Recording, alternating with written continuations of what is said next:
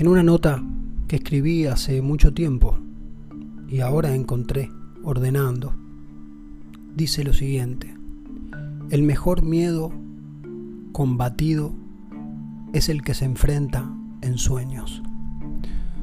No estoy seguro qué quise decir, tampoco ahora que leo la frase. Es posible que estas anotaciones tengan más de cinco años lo digo por el cuaderno que compré y me acuerdo dónde lo compré. Pensando en relación a los sueños y el miedo. Los sueños generan miedo. A veces es terrorífico al punto de despertarnos. Otras veces es más parecido a el temor que se siente viendo, estando despierto, una película de terror. Algo pareciera funcionar de modo automático, de modo que si el miedo es lo suficientemente grande o insoportable, el psiquismo hace algo para que el cuerpo se despierte. Tiene que pasar ciertamente un umbral, porque una de las funciones del sueño, esto lo postuló Freud, y no sabemos si es así, pero parece ser cierto, es que el sueño, el soñar, es el guardián del dormir. El soñar permite que sigamos durmiendo. Que sigamos durmiendo favorece la biología del descanso, además de todo lo que psíquicamente y cognitivamente puede implicar el soñar. Recapitular, recordar, mezclar, intuir. ¿Es acaso posible intuir en el sueño? Muchas veces se habla de los sueños premonitorios, pero sin ir tanto en lo adivinatorio, sino más bien en la intuición sobre el propio organismo. ¿Cuántas veces hemos recordado que soñamos que tenemos sed y por alguna razón nos despertamos y efectivamente tenemos sed? ¿Y cuántas veces también hemos tenido ganas de orinar y en el sueño y nos despertamos con ganas de orinar? ¿Cuántas veces suena un teléfono en la habitación de quien está durmiendo.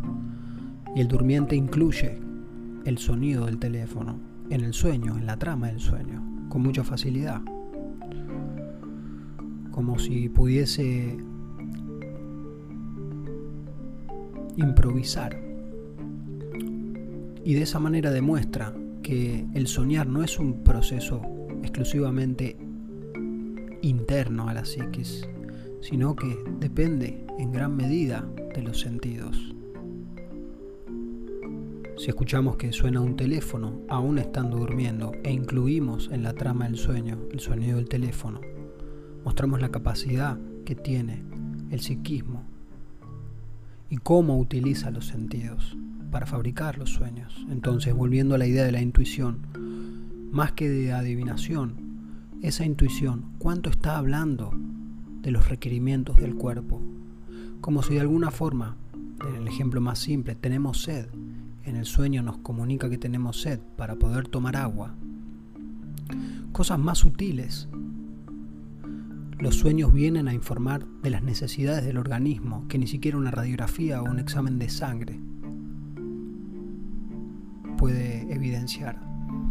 O quizás pueda, pero para eso hay que sacarse una radiografía o hacerse un examen de sangre. Los miedos en el sueño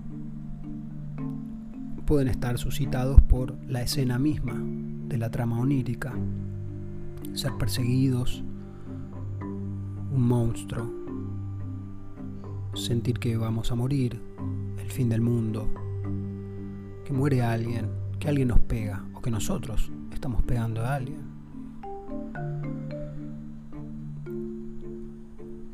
Ese miedo que estamos enfrentando en los sueños mientras estamos durmiendo es un miedo que cuando estamos despiertos no lo estamos enfrentando, sino que más bien pareciera estar funcionando un modo alternativo, que es evitar ese miedo todo lo posible, no sé si a través de los mecanismos de defensa psíquicos o simplemente o además a través de el alejamiento consciente, es decir, si viene un pensamiento que me da temor en vez de pensar el pensamiento o analizarlo o conversarlo o intentar indagar sobre él, prendo un cigarrillo, que no quiere decir que deje de pensar en eso, pero hay algo que ya está a través de los sentidos, especialmente de la boca, del gusto y de la succión. Está serenando algo. Y aquí aclaro que la succión remeda obviamente a la succión como forma de supervivencia y de conexión y de calma, que remeda a los momentos primitivos de las primeras vivencias de serenidad y de satisfacción a través de la succión del seno materno, que no solo era como nutritivo, sino sensitivo por la piel de los labios, por el contacto, por la temperatura, por la temperatura de la leche. Entonces, esos temores que se combaten en los sueños. Pueden estar dándonos ideas sobre nuestra vulnerabilidad cuando por alguna razón intentamos acordarnos de los sueños, o mejor dicho, nos despertamos y nos acordamos de los sueños y en lugar de pensar un momento en ellos o anotarlos,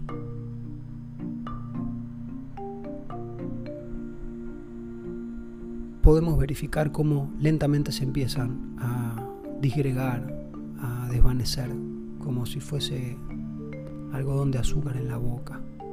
Se deshace. Conforme pasa el tiempo, más lejos está de la conciencia al recordar. Empero, si alguien decide recordar o anotarlo, es posible que, inversamente a deshacerse como el algodón de azúcar, aparezca rápidamente una escena del día anterior o un recuerdo de otros días o un recuerdo incluso de otro sueño. También es posible que aparezcan nuevos fragmentos del sueño a medida que se está escribiendo.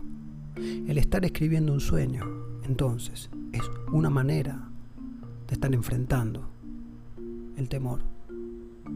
A lo mejor es un sueño agradable, vale la pena igual, porque ante lo agradable también sentimos miedo.